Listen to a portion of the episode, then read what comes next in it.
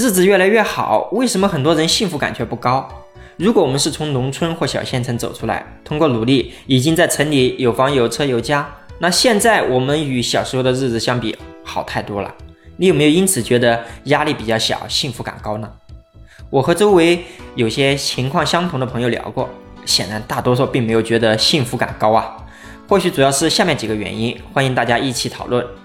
一，小时候家人经常跟我们说，不好好学习，以后只能放牛放羊。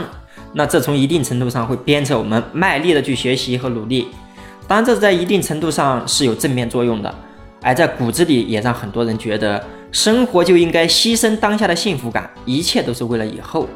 或许第二个才是问题关键，人比人气死人，相信大家并不陌生，却很少有人去做到。如果大家是一个比较喜欢比较的人，这一定会让我们过得很累。你想啊。对于我们绝大多数人来说，应该属于朋友当中中间层，那经济上应该也差不多。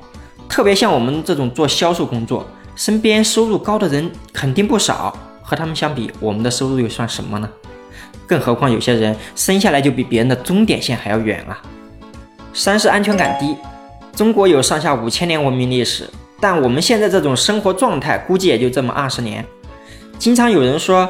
以前就连村子里的邻居都非常亲，那因为这么二十年，大家出去务工打拼，一年到头和亲戚都见不上几面了。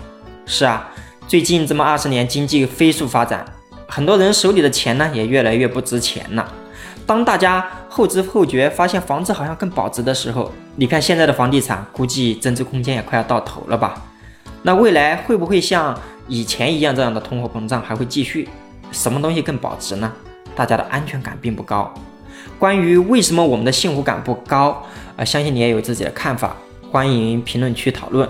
这里是志清说，那让我们一起聊更真实的事，到更朴实的心，走更踏实的路。